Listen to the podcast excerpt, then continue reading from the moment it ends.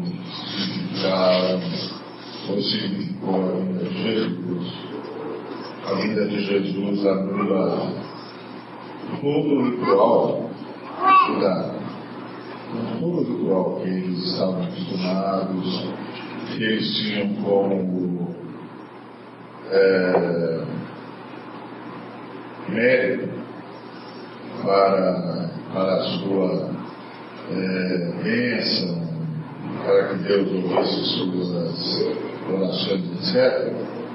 Tudo isso desapareceu. Tudo isso desapareceu. É verdade que a fé judaica nunca foi uma fé militar, sempre foi uma fé confiada no sacrifício de Deus.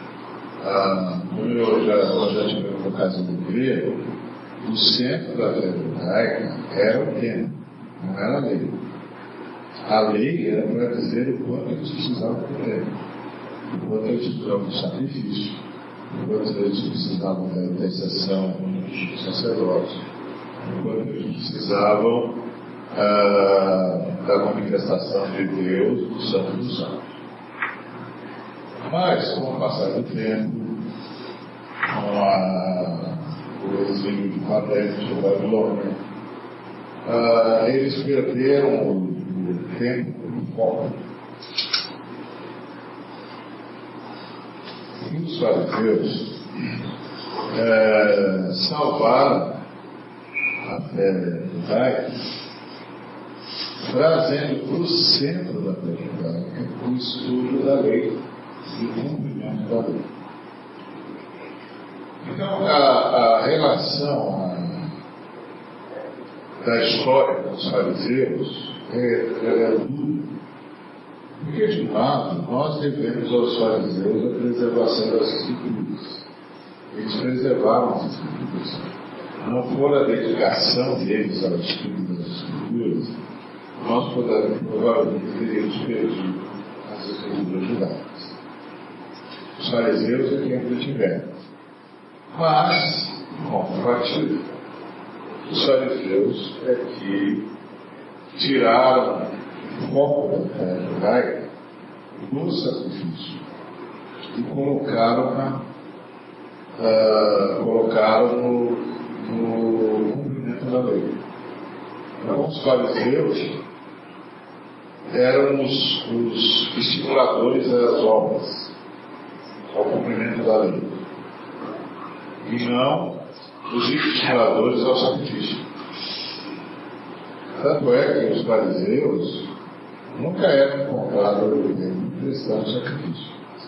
Porque prestar sacrifício, uh, oferecer sacrifício de um animal, era denunciar cultura. Denunciar cultura. Qual era o tempo de um animal para fazer seu lugar se tinha comprado Como eles entendiam que não quebravam a lei, porque eram fiéis, cumpriam a lei, então ele. Por isso que Jesus Cristo conseguiu criar uma situação constrangedora para eles, quando eles perguntaram para Jesus: com que, com que autoridade o senhor faz isso? E ele disse: Eu vou fazer uma pergunta para vocês. Se vocês responderem a pergunta, eu também respondo a vossa. E a minha pergunta é a seguinte: o batismo de João era do céu ou era dos homens? E aí, os fariseus ficaram é, entre a cruz e a caldeirinha, né? porque eles entenderam que Jesus fez. Se eles dissessem, sacrifico o batismo de João é do céu. Aí Jesus iria dizer, então por que vocês não foram lá se deixar batizar? Por que vocês não foram lá pedir perdão? Mas se eles dissessem, não, o batismo de João é da terra. Aí o povo ia ficar uma fera com isso, porque o povo acreditava que o batismo de João era do céu. E aí os fariseus ficaram encurralados e disseram a Jesus, ah, eu não sei. Jesus, bom, já que vocês não sabem a resposta, eu também digo a vocês qual é a resposta, a à vossa pergunta. Pronto. Matamos. Por causa disso, porque eles tinham mudado o foco da fé. O foco da fé judaica sempre foi o sacrifício. A lei foi dada para ser cumprida. A lei foi dada para nos conscientizar do pecado, da necessidade que temos de um Salvador. Da necessidade que temos de sermos transformados de dentro para fora. Porque assim, diante da lei, a gente não pode dizer para Deus, não vou cumprir. Diante da lei, a gente tem que dizer a Deus, Deus, eu sei que devo cumprir, mas sei que não posso cumprir pelas minhas, minhas próprias forças. Entretanto, também sei que não posso apresentar a minha fraqueza como desculpa. Então eu imploro tua misericórdia. Aceita o sacrifício em meu favor, me mantém vivo e me sustenta até a, até a vida do Messias. Porque eles tinham certeza de que quando o Messias viesse, o Messias ia produzir neles a mudança que precisava ser, que precisava ser produzida. E então, eles não precisariam mais da lei, porque a lei estaria escrita nos corações. Devemos saber disso. E nós cristãos, essa é a nossa mensagem. Nós não precisamos da lei, porque nós temos Cristo. Quer dizer com isso que nós não cumprimos a lei? Não, quer dizer que o Cristo fez uma obra e está fazendo uma obra no nosso coração que nos leva a ter um padrão de vida superior ao padrão de vida pedido pela lei. Porque é um padrão de vida produzido em nós pela presença do Espírito Santo.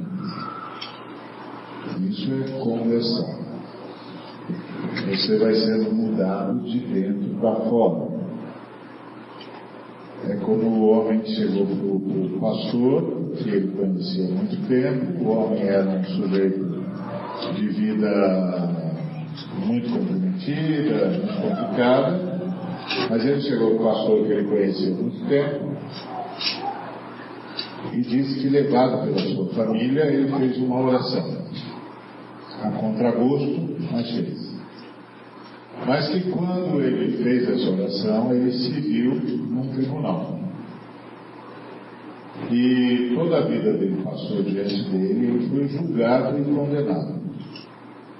E aí disse ele, eu concordei com o julgamento e concordei com a condenação.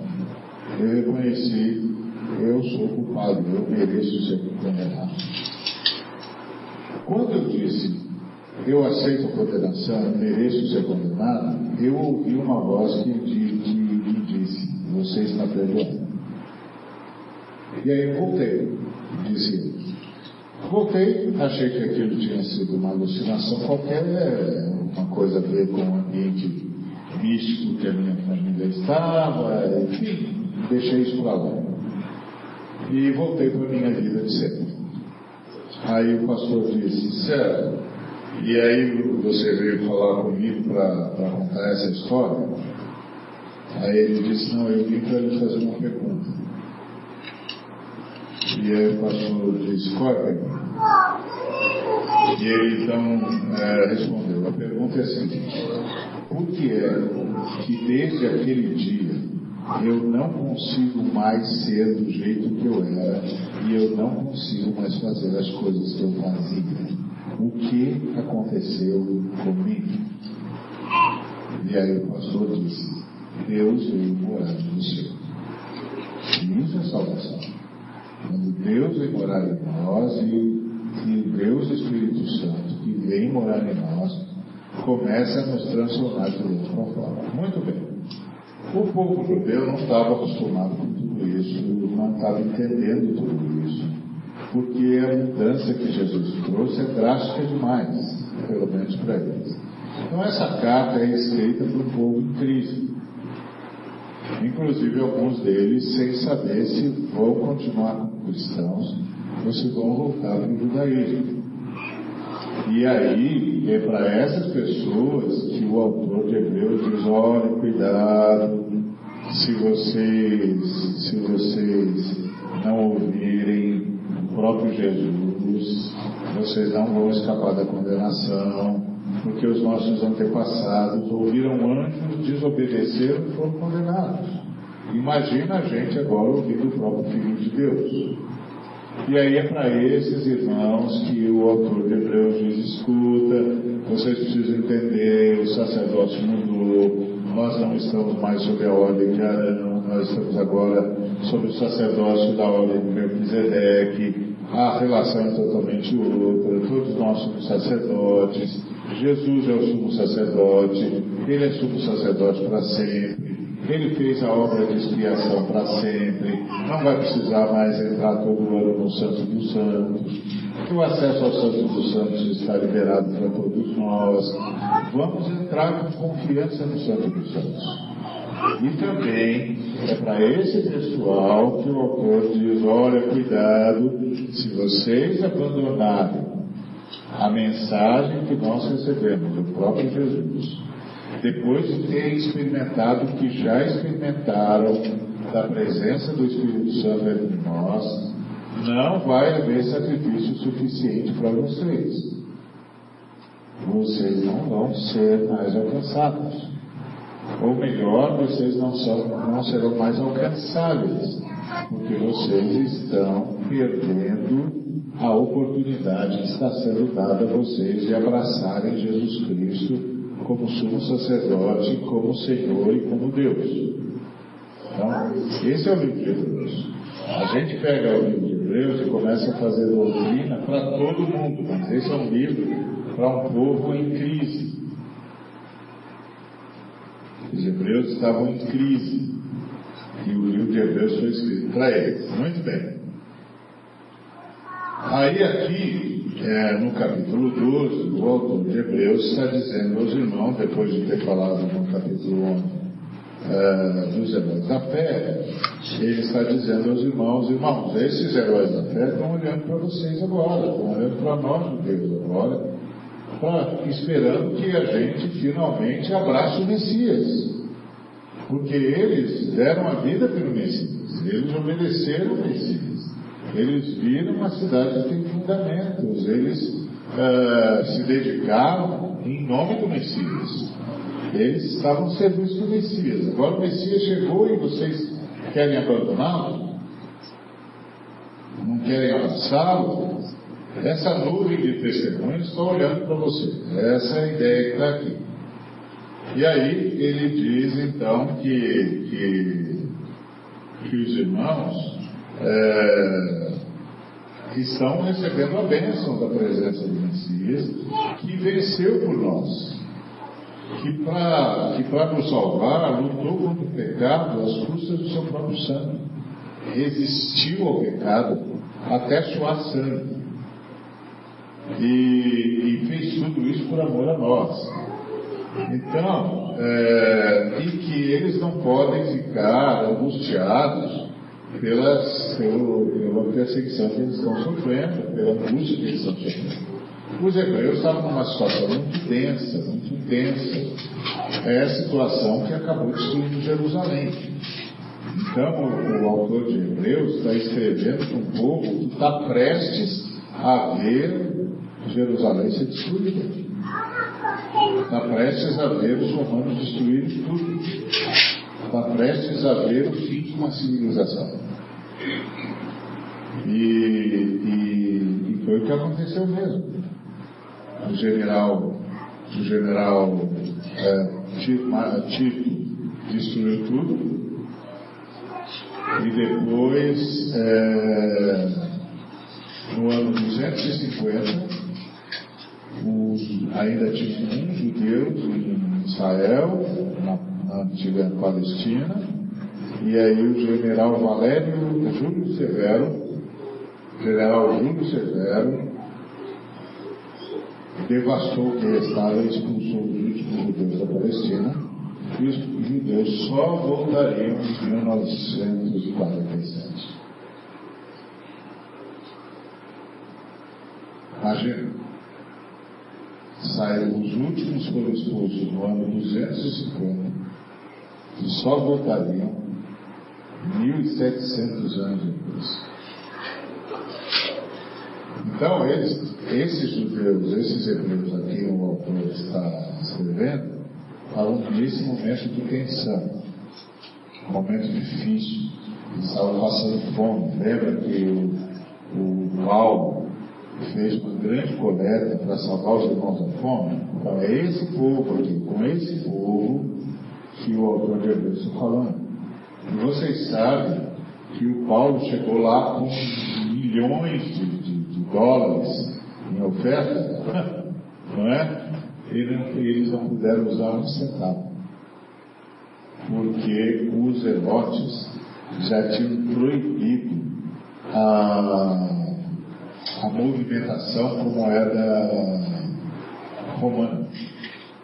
Tinham declarado a, romana, a moeda romana como uma moeda pagã e ninguém mais podia ter moeda romana qualquer pessoa que tivesse moeda romana seria morto pelos zelotes. Então, a situação é muito difícil, muito tensa, muito complicada. E, e aí toda essa, essa exortação. Ok, isso posto, retomamos aí a nossa história do passado, em parte, só para vocês se situarem de novo.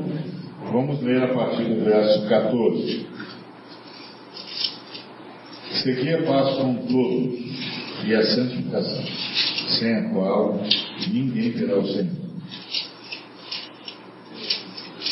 Atentando diligentemente de que ninguém seja faltoso, separando-se da graça de Deus. Nem haja alguma raiz de amargura que, brotando, nos perturbe, e por meio dela muitos sejam contaminados nem haja algum impuro ou profano, como foi Esaú, o qual, por um repasso, vendeu o seu direito de primogenitura. Pois sabeis também que, posteriormente, querendo herdar a bênção, foi rejeitado, pois não achou lugar de alegria embora com lágrimas o tivesse buscado.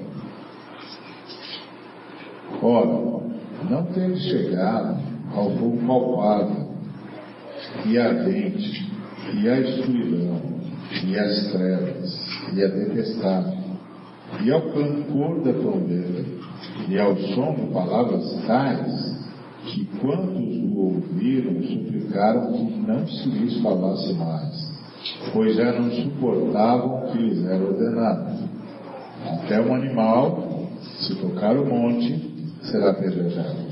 Na verdade, de tal modo era horrível o espetáculo que Moisés disse: Sinto-me aterrado e tremo. Mas tende chegado ao Monte Sião e à cidade do Deus vivo, a Jerusalém celestial e a incontáveis ossos de anjos, e a universal assembleia, e igreja dos primogênitos arrolada nos céus, e a Deus, o juiz de todos, e aos espíritos dos justos aperfeiçoados, e a Jesus, o mediador da nova aliança, e ao sangue da aspersão que fala coisas superiores ao que fala o próprio Abel. Tende cuidado, não recuseis ao que falo, pois se não escaparam aqueles que recusaram ouvir quem divinamente os advertia sobre a terra, muito menos nós, os que nos desviamos daquele que dos céus nos adverte. Aquele cuja voz abalou, então, a terra. Agora, porém, ele promete dizendo, ainda uma vez por todas, farei abalar não só a terra, mas também o céu. Ora, essa palavra, ainda uma vez por todas, significa a remoção dessas coisas abaladas como tinham sido feitas, para que as coisas que não são abaladas permaneçam. Por isso, recebendo nós um reino inabalável, retenhamos a graça, pela qual servamos a Deus de modo agradável, com reverência e santo temor, porque o nosso Deus é pouco. Então, o que, que o, o autor de Hebreus está ensinando aos irmãos? Ele estava exortando os irmãos para que os irmãos ah, não se estabilizassem, não abrissem mão da fé no Messias, que é Jesus, o Filho de Deus. E pelo contrário, vivessem para amá vivessem para glorificá-lo. Então ele diz, olha, é, vocês estão rejeitando a bênção completa. Vocês estão rejeitando a bênção completa. Ao invés de vocês estarem reclamando do sofrimento, ao invés de vocês estarem lamentando as dificuldades, ao invés de vocês estarem lamentando a perseguição, vocês deviam seguir a paz com todos. Celebrar a paz, saudar a todos com paz, oferecer paz a todos, abençoar a todos com a paz, que necessariamente é sustentada pelo perdão e pelo reconhecimento do direito. Então a paz, ela é uma decisão. Ela é uma decisão. Às vezes a gente pensa que a paz é uma consequência. E durante muito tempo, é, parece que a gente sempre a gente compreendeu que se houver justiça, se o direito sobressair, então haverá paz. Mas, de fato, a paz é uma decisão. Você e eu temos de decidir que vamos ter paz para o nosso filho. Somos nós que temos de decidir que vamos ter paz com o vizinho. Somos nós que temos de decidir que vamos ter paz com as pessoas com quem vivemos. E aí, quando nós decidimos isso, o primeiro passo que nós damos é perdoarmos. Não vai haver paz se não houver perdão. O perdão é o princípio pacificador. E a gente não perdoa porque a pessoa pediu perdão. A gente não perdoa nem mesmo porque a pessoa reconheceu que errou. A gente perdoa porque a gente foi perdoado. A gente foi perdoado pelo Pai Celeste, e então a gente perdoa todo mundo para que haja paz. Depois, a gente, por que a gente quer ter paz? A gente reconhece o direito do A gente reconhece que ele tem direito, inclusive, de não concordar com o outro. Ele tem direito de não pensar como o outro. Ele tem direito de querer construir uma história diferente da minha direito. Então eu vou no que puder. Isso não quer dizer que ao oferecer a paz, eu aceito a atitude perigosa do sujeito. Não, mas ele está me atacando, eu me submeto ao ataque dele. Não, isso não faço. Ou eu tiro os elementos da mão dele mas eu não revivo. Porque paz é um ato intencional. Intencional. Seguir a paz todos. É intencional. Sou eu e você que, em nome de Jesus, decidimos por honra a Jesus, decidimos. É intencional. É sustentado pelo perdão que suscita o direito. Por isso que Tiago diz que justiça é um, fruto que é semeado na paz. Porque só quando eu decido ter paz com alguém, é que eu me disponho a reconhecer o direito dele, ou o direito dele. Enquanto eu não me dispuser a ter paz com, enquanto eu não me dispuser a ter paz com, eu não vou reconhecer o direito dele. Então, uh, a paz é intencional. Intencional seguir a paz com todos é intencional. Então, a primeira exortação que o irmão dá aos hebreus é: não espere que eles lhe ofereçam a paz. Não espere. Ofereça você. Porte-se você pacificamente. Essa fala que moveu, por exemplo, movimentos como o Martin Luther King. Seguia paz. Todos os nossos atos serão pacíficos. E todos os nossos atos serão atos de oferecimento de paz. Resistiremos à violência, mas nunca com violência.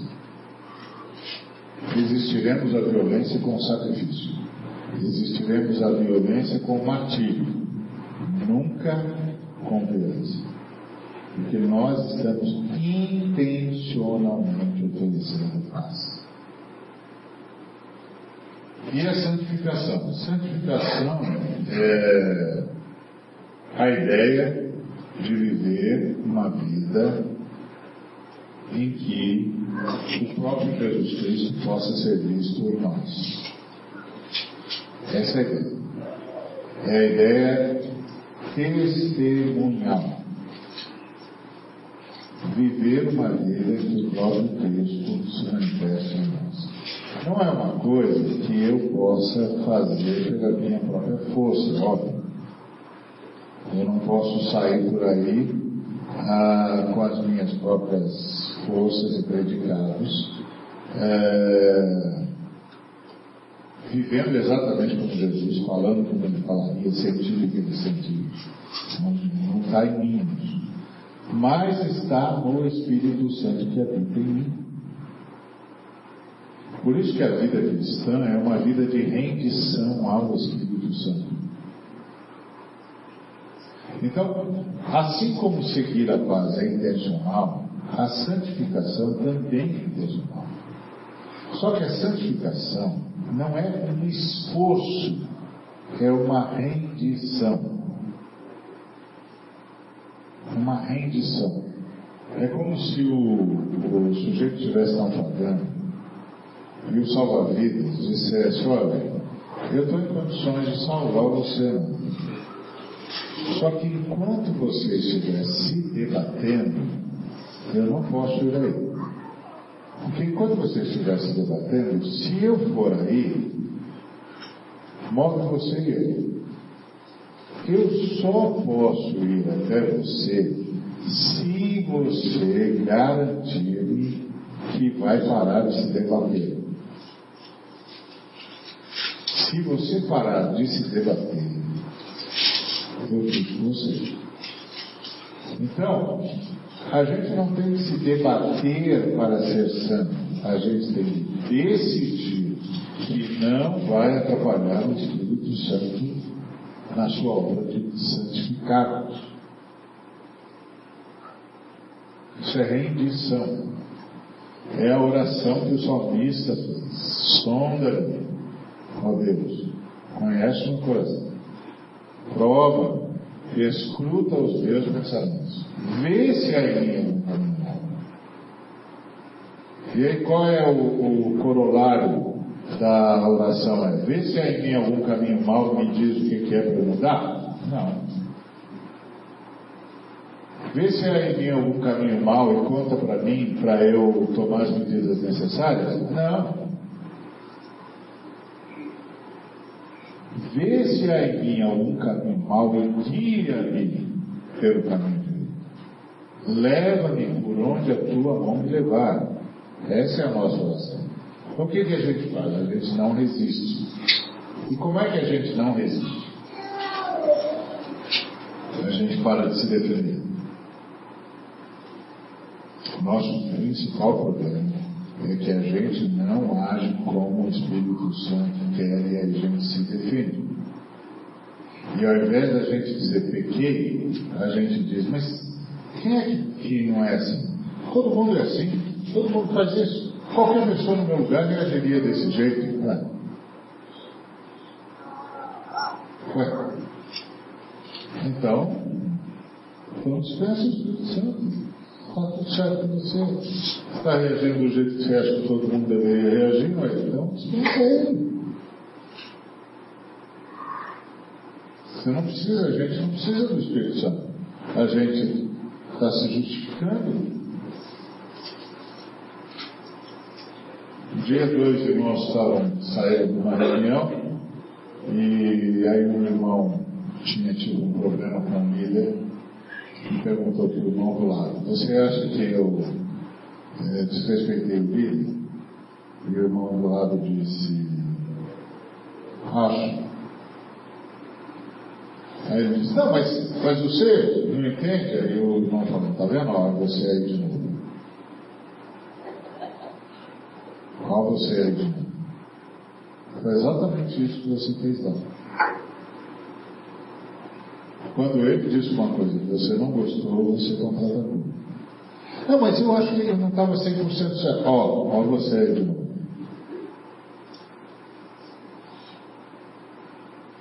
Olha você aí de novo. Porque simplesmente disse, irmão, você não admite que errou e pede perdão. Só isso. Por que você simplesmente não admite para Jesus, Jesus, não me cortei como o Senhor se portaria? Continua trabalhando. Não desiste de mim, não. Continua sondando meu coração. Sondando os meus pensamentos. Continua vendo se há em mim um caminho mau e me guia pelo caminho direito, que é o teu caminho. Leva-me. Leva-me. A ideia básica da fé cristã é ser conduzido pelo Senhor. Não mais eu vivo, disse o apóstolo Paulo, mas Cristo vive. E o que agora vivo? Vivo pela fé no Filho de Deus. Então, é, aí ele começa a dizer, ó, vocês não sejam faltosos, que vocês vão se separar da graça de Deus. E quando é que vocês são faltosos? É, quando vocês não estão buscando intencionalmente a santificação. E o que é buscar a santificação? É submeter-se ao Espírito Santo. Eu gosto sempre de dizer que a fé cristã é subir uma escada rolante. Não é você que sobe a escada, é a escada que sobe você. Então qual é o meu papel? Pergunta. A resposta: ficar na escada. O Espírito Santo nos colocou nessa escada. A escada da impotência. O que é que um atleta mais odeia? Uma escada rolante. O que é que sedentário como eu mais ama? Rolante. Tá certo? É, desse. Então, o, o, o, o atleta vê a escada rolante como algo que atenta contra as suas possibilidades, que despreza as possibilidades dele. O sedentário vê a escada rolante como uma salvação dele diante das suas impossibilidades. Não quer dizer que tenha nenhuma virtude em ser sedentário, mas quer dizer que não tem jeito de não ser pecado. A não ser que o Espírito Santo desça a você. A não ser que o Espírito Santo nos veça. Nós não vamos manifestar o Senhor. E se nós não manifestarmos o Senhor, as pessoas que estão à nossa volta não verão o Senhor. Não verão.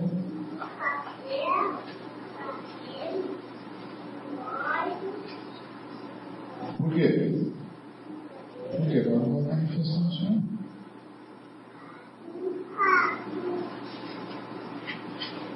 E nós somos a única Bíblia que muita gente tem. Eles nunca leram, nunca acessaram, então eles ficam lendo para ver para a gente ver se é verdade mesmo. É verdade mesmo esse negócio que você fala que Jesus faz? É. E tal, isso. Essa é a questão. Então ele diz, não seja faltoso, porque se separa da graça de Deus. Se separa da graça de Deus porque tenta viver de acordo com, a sua própria força, começa a se defender. A outra coisa que ele diz que atenta contra a santificação é a raiz de amargura. Não, não se iluda. Seres humanos se atacam o tempo todo. Seres humanos se agridem o tempo todo. Até seres humanos que se gostam se agridem. Porque o ser humano, depois que perdeu o contato com o Pai, perdeu a identidade. E a maioria dos seres humanos tenta achar a sua identidade se impondo sobre o outro. Então é como se tivesse, como se o único jeito de ter identidade é roubar a outro, é roubar a identidade de alguém. Como é que eu roubo a identidade de alguém? Eu o agrido. Eu ataco. Porque aí ele concede, quando ele não consegue mais me vencer, ele concede identidade para mim. Eu sou o sujeito invencível. Eu sou o sujeito que ataca e não sou derrotado. Ganhei identidade. Até voltar a ter crise. Aí vou ter crise e ter que roubar a identidade de outra pessoa. E aí não consigo prestar serviço para ninguém. Porque eu não consigo ver ganho de identidade em prestar serviço. Então eu não quero ser galinha. Eu quero ser o cara que joga um lixo na rua. E dá trabalho para o galinho. Mas Jesus Cristo disse entre vocês, eu sou o galinho. Eu não vim para ser servido, eu vim para servir. Eu sou o galinho. Eu sou o que acolhe o bicho de vocês. Eu sou o que limpa os pés de vocês. Eu sou o que carrega a sujeira de vocês. Eu sou o que vai livrar vocês da sujeira de vocês. Eu sou o vosso galinho. Se vocês vão, vão meditar, sejam galinhos um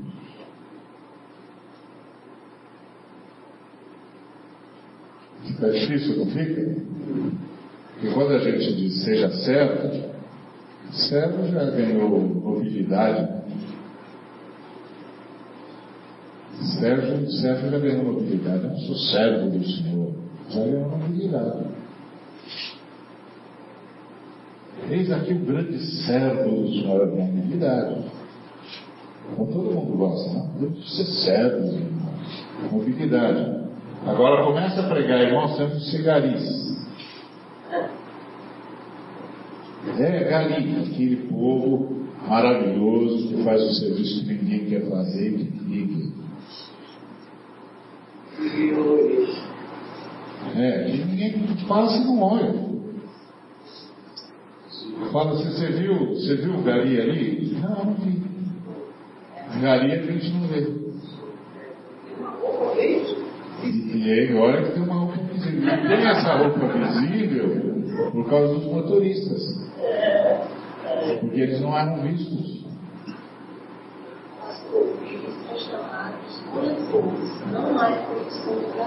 Pois é, justamente para tentar criar um nível de mobilidade para a função deles. E isso é, é promovido por quê? Por nós que sempre os tratamos com preconceito. Então a gente é o mundo moderno. Você salva o mundo pela, pela mudança sofística das palavras. Politicamente correto. Mas o cara continua não sendo visto do mesmo jeito. Então Jesus disse que era um deles. Ele não é dos que jogam lixo, ele é dos que recolhem lixo. E ele disse que se a gente quiser servi-lo, a gente tem que passar a recolher o lixo dos outros. É disso que o autor está falando. Então não tem a raiz de amargura. Os seres humanos são assim mesmo, eles vão agredir sempre. Porque são poucos os seres humanos que já recuperaram a identidade que está esperando a cada um de nós nas mãos do Pai. Jesus disse lá em João uh, 13, 3, diz o seguinte, que Jesus, sabendo que viera do Pai, e que voltava para o Pai, e que o Pai tudo confiara às suas mãos, tirou a capa, cingiu-se com uma toalha, pegou uma bacia e passou a lavar os pés dos discípulos. O que, é eu dizer? Que a identidade de Jesus estava no relacionamento dele com o Pai. Ele sabia de onde viera, sabia para onde ia e sabia o que tinha. Sabia que tinha vindo do Pai, que voltava para o Pai e que o Pai tudo confiava, confiar nas suas mãos. Então a identidade dele estava no relacionamento dele com o Pai. E como a, a identidade dele estava garantida no relacionamento dele com o Pai, ele podia prestar qualquer serviço ao ser humano, inclusive o serviço de escravo.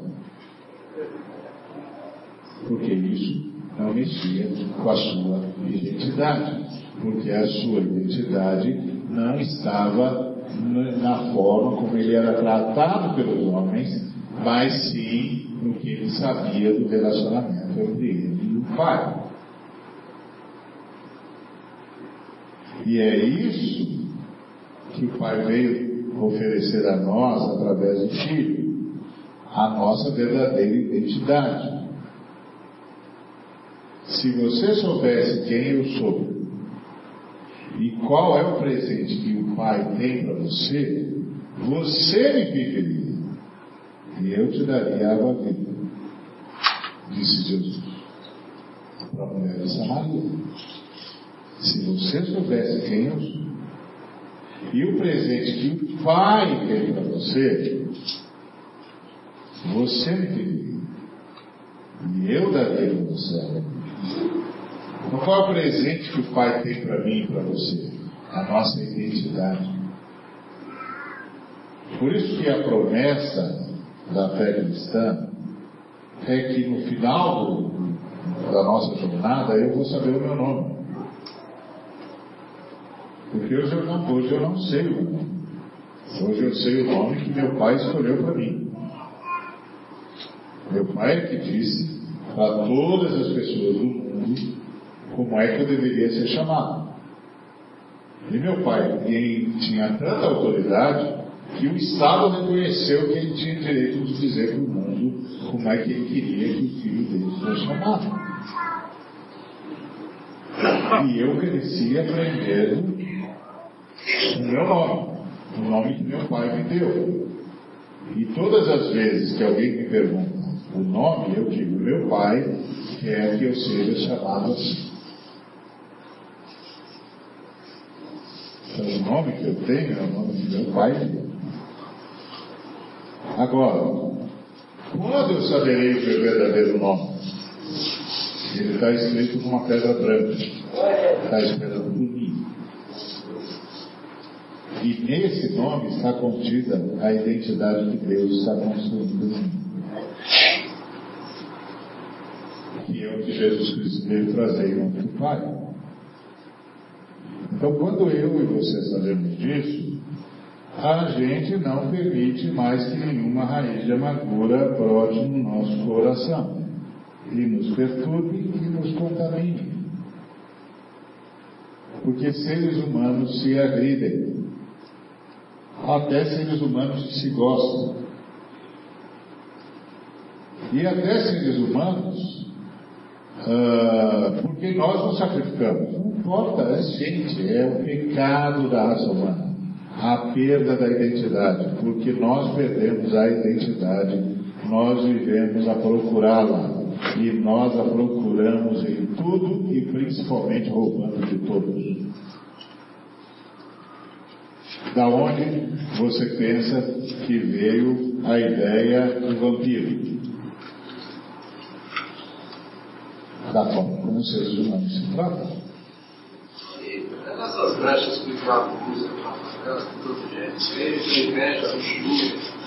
é, o diabo é, simplesmente cria a situação.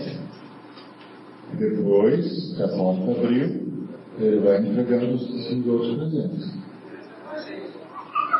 É. Porque o ponto básico é, você está aqui, um sujeito agride você gratuitamente. Você não sabe o que ele te agrediu. Foi instigado por um ser maligno qualquer, língua das trevas. Que vai acontecer depois disso não é com você. Até aquilo o maligno chegou. Criou uma situação. Agrediu você da forma mais injusta possível. O que vai acontecer daqui para frente, agora é com você. E é por isso que o autor de, dos Hebreus diz: olha, ah, atente diligentemente, para não se seja faltoso, se afaste da graça. Então, nessa hora, ou eu invoco Jesus, ou eu me invoco sem Jesus. Tá certo? Aí eu atravesso fronteira. E depois que eu atravessei a fronteira, por onde passa a boi, passa uma boiada. E aí vai. Aí isso, isso pode gerar a médio prazo ou até um tipo de relacionamento com, o maligno. Mas não tem de ser, não é assim necessariamente imediatamente. Então, uh, ele vai, ele vai dizendo, e outra coisa que ele diz é não troque, não troque as bênçãos divinas por qualquer coisa ou por coisa alguma, como fez o Isaú. Isaú era o herdeiro da bênção. Ele era o primogênito. A bênção que estava sobre Isaac seria dele. Mas ele era profano. Ele, ele era um sujeito que não liga para Deus, que é profano, não é um sujeito que sai atacando Deus. É um sujeito para quem o que Deus acha não importa. O que Deus acha não importa. E para quem as coisas divinas são banais, como todas as demais coisas. Coloca tudo na mesma mesa. E foi o que ele fez com a primogenitura. Quando ele, o irmão oferece um prato de lentilhas, o irmão diz, ó, oh, ok, eu te, te repasso, eu te ofereço um prato de lentilhas, você dá primogenitura. Ele diz, o que, que me adianta a primogenitura se eu estou morrendo de fome? ok. Então, negócio feito. Você mata a sua fome imediata e me deixa com a bênção eterna. Ó, esse é um negócio todo sucesso. E essa é a diferença entre Jacó e Isaú. O Isaú era um sujeito, do ponto de vista do caráter, mais o Jacó era um sujeito, do ponto de vista do caráter, mais complicado do que o Isaú. Mas o Jacó não confundia as coisas. Ele sabia o que é de Deus é intocado. E vale qualquer preço. E aí por que, que Deus prefere um, Jacó a um Esaú?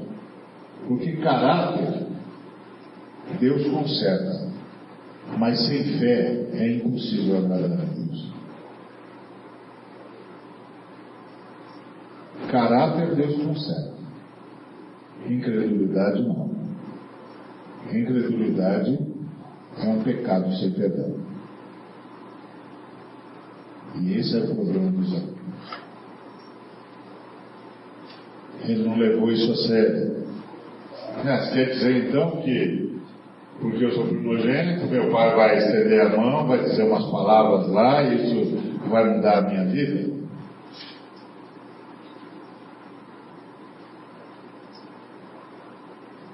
Esse é bom, isso é profano. Que é a sociedade que nós vivemos. Nossa sociedade é uma sociedade profana. Uma sociedade para quem as coisas de Deus, qualquer coisa, são a mesma coisa. Onde os seres humanos riem do sagrado. Ou tratam o sagrado como um negócio, ou tratam o sagrado como algo que se possa barganhar, ou tratam o sagrado como algo que se possa manipular. Isso é profano. Quando o sujeito diz, se você fizer isso, Deus vai te dar no seu calato, isso é profano.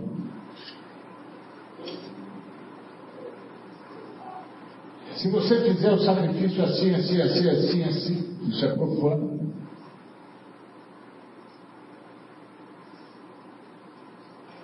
Isso é não reconhecer que o que Deus dá, só Ele dá e dá porque quer. Ninguém obriga Deus. Ninguém barganha com Deus. Ninguém pressiona o Altíssimo. Ninguém encurrala o Altíssimo. Ninguém coloca o Altíssimo contra a parede. O Altíssimo faz porque o Altíssimo tem uma disposição favorável à humanidade, disposição essa a qual damos o nome de graça. Por graça. Então, qualquer, qualquer ação que tente transformar qualquer movimento de Deus como um movimento que é motivado por qualquer coisa que não seja única e exclusivamente a disposição favorável que a Trindade carrega no coração em favor a nós e que nós chamamos de graça, qualquer coisa que atribua a Deus a possibilidade de fazer qualquer coisa que não seja pela graça é profano. Portanto, você pode ter uma ideia de quanta, quanta profundidade é acometida em nome da religião. Ou é cometida em nome da religião.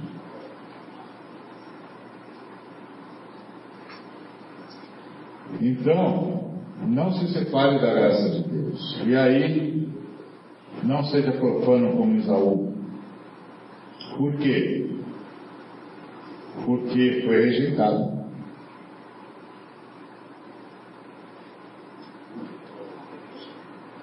Foi rejeitado. E o Senhor não lhe permitiu a oportunidade de abrir.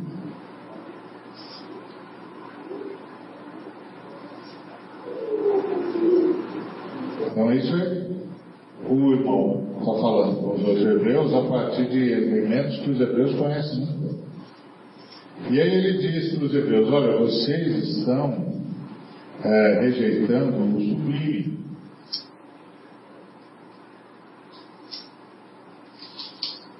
E não o aterrorizante. Vocês não chegaram ao aterrorizante, vocês chegaram ao sublime. Os nossos pais chegaram ao, terror, ao aterrorizante. Os nossos pais chegaram lá no monte, ah, em que as palavras de Deus eram tão fortes que os, os hebreus pediram para Deus não falar mais. A presença de Deus sobre o monte era tão impactante e tão aterroriza, aterrorizadora que os hebreus pediram para Deus não falar mais. E, e, e você tem que lembrar que eles tinham saído do Egito e o Deus que estava vindo falar com ele na montanha, com eles na montanha, era o Deus que tinha devastado o Egito. Devastado. Devastado.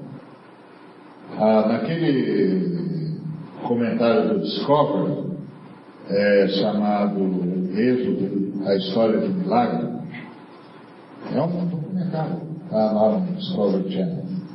E eles descobriram sinais arqueológicos da presença de Moisés e das, das pragas e da presença de José no Egito, na região de Telamar, no norte do Egito.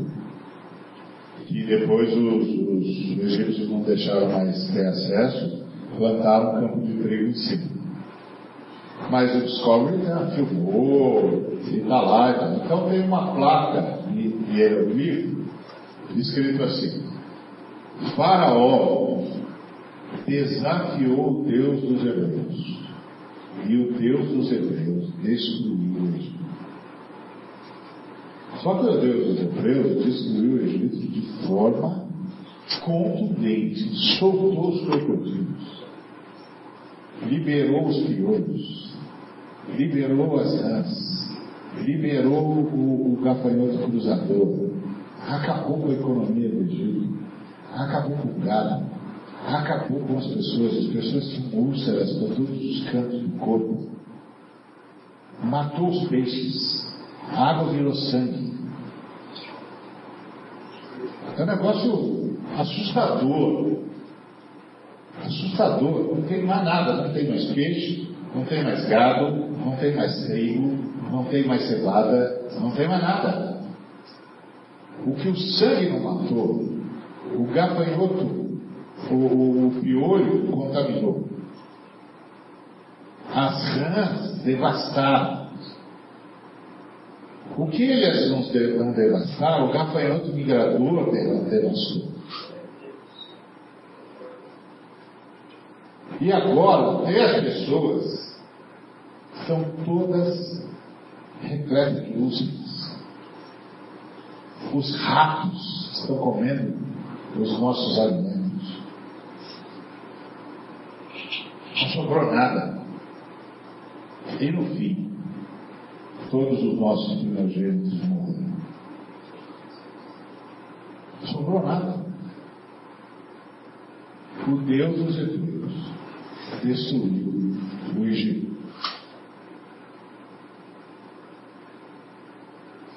Aí você imagina, o povo está lá no deserto, e o Deus que destruiu o Egito, a maior nação que eles já tinham conhecido, que devastou os deuses do Egito, que tripudiou sobre tudo que os egípcios achavam que era poder, desce no Monte Sinai e diz para o povo: Eu quero falar com vocês. Quem vai lá falar? Quem vai lá? Quem vai cruzar o, o, o limite? Está na memória deles o gafanhoto migrador. Está na memória deles aquele montão de rãs. Está na memória deles o fogo, a saraiva, o vento. Estava na memória deles o mar se abrindo. Quilômetros de terra seca. Está na memória deles. O gado caindo. Aí Moisés diz, Deus quer falar com vocês. Vixe, nenhum. Por isso que durante todo o deserto, o que foi que Moisés ensinou? Liturgia. Como é que a gente faz para entrar na presença do Altíssimo? Liturgia. Algo que a nossa civilização precisa redescobrir. Você não entra na presença do Altíssimo de qualquer maneira. Precisa de liturgia. Só que a nossa liturgia é o sangue de Jesus Cristo. Sem o sangue de Jesus Cristo, a gente não ousa entrar. E é isso que o autor está dizendo: não seja profano como Isaú. Não trate o Altíssimo como se ele fosse parte da sua própria criação. Ele não é. O Altíssimo, Pai, Filho e Espírito Santo é o Senhor soberano do universo. Curve-se diante dele todas as criaturas. Calem-se diante dele todos os seres vivos. O Senhor falou, cumpra as pessoas. Então, isso é liturgia. Então não sejam profanos como Isaú foi. É isso que o nosso irmão está aconselhando aos nossos irmãos hebreus. E aí ele disse, vocês têm de lembrar que vocês não estão chegando naquela, naquele, naquele monte. Onde vocês estão chegando? Vocês estão chegando ao Monte Sião, não ao Sinai. Ao Sião. O que é o Monte Sião? O Monte Sião é o resultado do triunfo de Jesus. Da vitória de Jesus na cruz e na ressurreição. É o Monte da Paz. Paz entre Deus e os homens. Porque as Escrituras dizem que mediante Cristo nós temos paz com Deus. É o Monte Sião. Vocês não chegaram ao Monte Sinai, vocês chegaram ao Monte Sião, a cidade do Deus vivo, a Jerusalém celestial. Há hostes de anjos que agora lutam ao nosso lado e não contra nós. Porque no Egito eles lutaram contra os homens. Se vocês se lembram, que os anjos não faziam acepção entre judeus e egípcios até que Moisés pediu a Deus que fizesse. O Senhor dava uma ordem aos anjos e eles iam devassando tudo. Até que Moisés disse, mas Senhor, vai morrer o nosso povo também. Porque os anjos obedecem ordens. Não selecionam pessoas. É a fala do anjo para o Josué. Lembra do Josué? Josué viu um anjo com a espada desembanhada na frente dele e disse: Você é dos nossos ou dos nossos inimigos? E a resposta do anjo foi: Não. Não o quê? Não. Eu sou o capitão dos exércitos do Senhor. Você que tem que dizer se você é dos nossos ou dos nossos.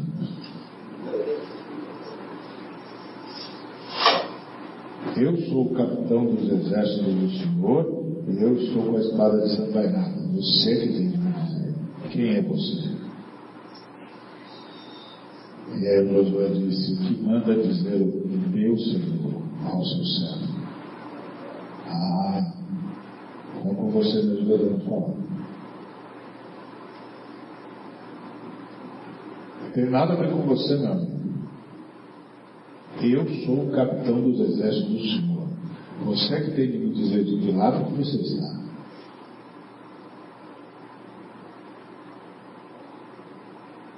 Não estou nem do seu lado, nem do lado do seu inimigo. Eu sou o capitão dos exércitos do Senhor. O que o Senhor ordenar vai acontecer.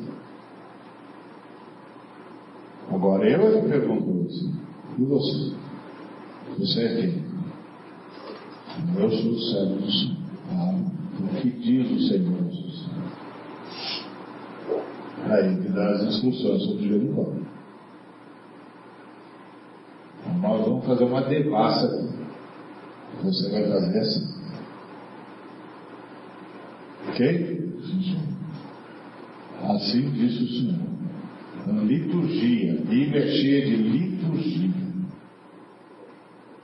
Liturgia não é mera ordem do culto como nós é, aprendemos, embora todo culto tenha uma ordem. Mas liturgia é como a gente faz para entrar na presença do Senhor. Então é isso que ele está dizendo. Nós não chegamos lá no lugar onde, onde tocar no, no, na montanha já matava a gente. Não, nós chegamos no triunfo de Jesus. Nós chegamos ao Monte Sião, Monte da Paz. Nós chegamos na cidade do Deus vivo. O grande triunfo de Jesus. Deus vem morar conosco.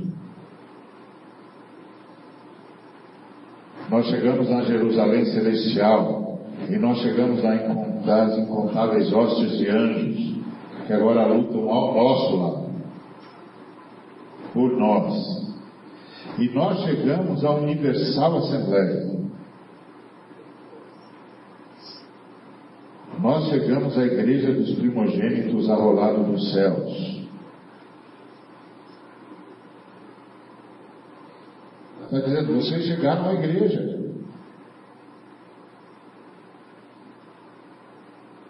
E isso é que nós precisamos, precisamos entender. Às vezes eu encontro os irmãos que agora são desigrejados, e eu disse, digo, olha, vocês, estão, vocês têm razão em muita coisa que vocês dizem contra a instituição, está certo.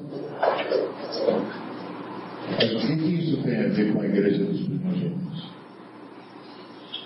O que, que isso tem a ver com a Universal Assembleia? O que, que isso tem a ver com a igreja da qual, a qual nós fazemos parte? E geralmente eles não sabem qual igreja. A igreja? Em que igreja que você está? Está na igreja de Pedro, de Paulo, de Docas. Você está na igreja de Timóteo. Você está na igreja de Tiago, você está na igreja de Barnabé, de João Marcos, de Mateus, de Bartolomeu. Você está na igreja de Lídia. Nós somos a parte militante da igreja de Jesus. As instituições, nós as formamos que era para ajudar a gente. Às vezes elas, ao invés de ajudar, começaram a atrapalhar. A gente muda as instituições, mas a gente não sai da vida da igreja. Porque nós chegamos à mesma igreja onde Paulo estava, ao mesmo lugar onde Mateus estava, onde João. E um dia nós todos vamos nos encontrar, vamos celebrar o culto juntos. Nós somos a igreja de Jesus sua noiva, do seu corpo. Estamos arrolados no céu, o nosso nome está lá. Nós somos aqueles que triunfaram graças a Jesus Cristo, triunfaram sobre o juízo.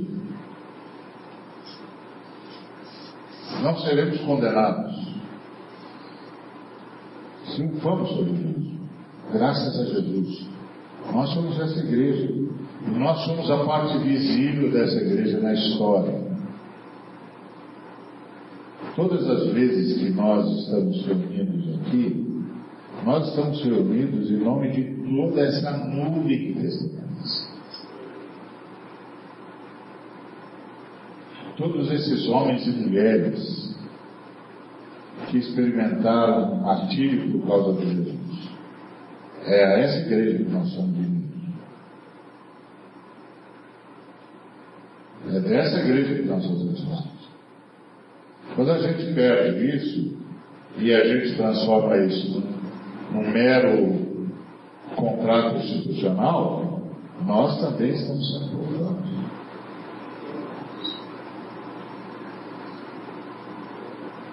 Não é que não, não devam haver instituições. Sempre haverá instituição na. Não tem como não haver. Nós sempre formaremos instituições. A gente só tem de lembrar que elas estão a serviço da igreja não, não ao contrário. Porque é essa a igreja onde nós chegamos. Então ele diz: vocês chegaram lá, Jesus, o mediador da nova aliança, o sangue da expressão, aos espíritos dos justos aperfeiçoados. Que é o que está acontecendo com o nosso espírito. Nós somos os seres humanos que estão sendo aperfeiçoados. Se deixarmos o Espírito Santo fazer isso, lógico. Nós chegamos ao sangue que é maior que o sangue de Abel, o sangue do Cordeiro. E aí ele disse para os irmãos, olha, não, não recusem isso. Não recusem isso. Não se desvie E, e ainda ele diz, lembre-se, Deus vai mexer na terra mais uma vez. Deus já mexeu na terra duas vezes. A primeira quando botou ordem na terra. A terra era sem forma vazia, havia trevas sobre a face do abismo, e a Trindade deu ordem na terra. E fez a Terra brotar vida. Foi a primeira vez que ele mexeu no planeta. A segunda vez foi no dilúvio. E mexeu com a Terra, surgiram, surgiram os continentes. E a terceira vez é no dia do juízo. Deus vai mexer na terra de novo. Só que agora vai mexer de uma vez por todas. E vai surgir um novo céu, uma nova terra, onde habita a justiça. Então, é, nós recebemos o reino que no meio disso tudo não vai ser abalado. O que, que não vai ser abalado na terra? O reino de Deus. Quem não vai ser abalado no dia do juízo? Os que triunfaram pelo sangue de Cristo. Isso vai permanecer para sempre. Todas as outras coisas serão abaladas. Então ele diz: o que é que nós recebemos? Um reino inabalável. Retenhamos a graça, pela qual servamos a Deus de modo agradável, com reverência e santo temor. Isso é uma outra coisa que a nossa sociedade perdeu, reverência. E nós mesmos, nós mesmos, já desse um colega falou para mim assim, você viu o programa de humor, não sei das quantas, não sei das quantas? Eu falei, não, eu não, não assisto. Por que, que você não assiste? Porque eles são profanos, eu não assisto. Não, mas assim, eles são engraçados. Eu não disse que eles não são engraçados. Eu disse que eles são profanos, eu não assisto. Bom, você é um cara que século? Eu falei, eu sou do século eterno. E os caras do século eterno não gostam de profanos.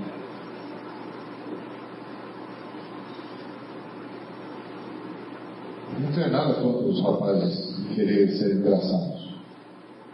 Mas é que eles sejam engraçados com o que, que é comum e não com o que é sagrado. Se não é sagrado para eles, é sagrado para mim.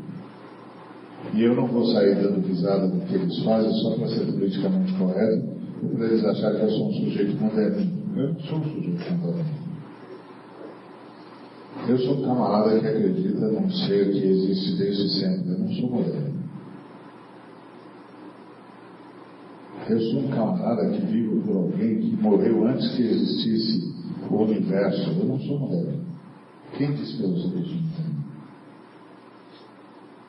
Eu faço parte da Universal Assembleia que está arrolada nos céus desde antes da fundação do mundo. Eu não sou moderno. Eu não sou moderninho, eu não preciso ser eu não quero ser.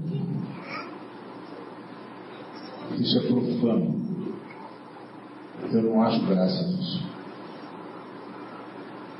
Se você acha, se você acha que deve ir, que deve participar, isso é um problema seu. Não sou eu que vou julgar você. O dia do juízo ainda não sou. Mas não conte comigo. Não conte. Eu não vou participar disso. Porque senão, nós esquecemos quem nós somos e do que fazemos parte. E nós esquecemos o que é a igreja.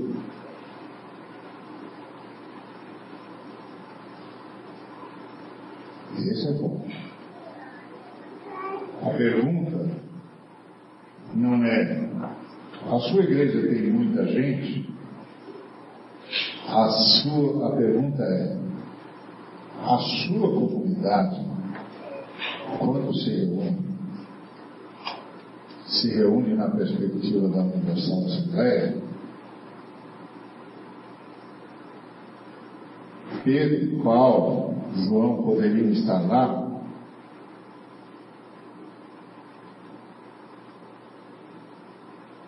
Os mártires se sentiriam bem lá?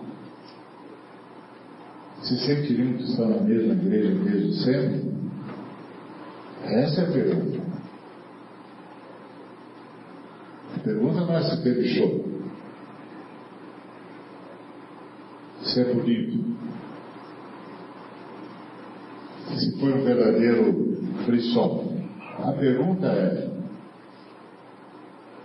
os espíritos dos justos aperfeiçoados se sentiriam bem ali? Se sentiriam em culto ali?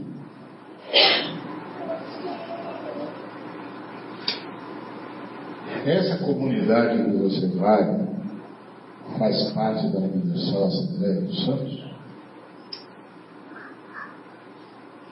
Esse povo tem essa consciência?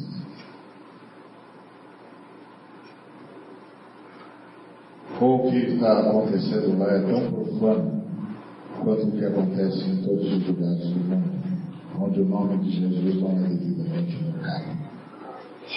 Então é isso que o autor de Hebreus está tentando dizer aos irmãos. Você tem que prestar atenção no que é que nós, onde é que nós estamos, onde é que nós chegamos. Para a gente não sair de lá. Amém? Porque o que está em jogo, amados, não é bênção de amanhã, é a eternidade. A bênção de amanhã está garantida. Nós temos de ser encharcados por esse futuro, para que o nosso presente deixe de ser uma posta e passe a ser um caminho. Eu sei o que estou vivendo, sei o que estou fazendo, e sei por que estou fazendo. E sei onde é que eu cheguei. E onde eu estou. E onde a gente vai. Por graças a Deus. Porque é assim me permitiu o sangue precioso de nosso Senhor e Salvador Jesus. Amém? Vamos orar. Obrigado, Senhor, por tua palavra, que ela possa encontrar terra fértil em nós. Que a graça de Jesus Cristo, o amor do Pai, a comunhão do Espírito Santo seja com cada um dos irmãos, com toda a igreja de Jesus espalhada pela terra, hoje, para todos sempre.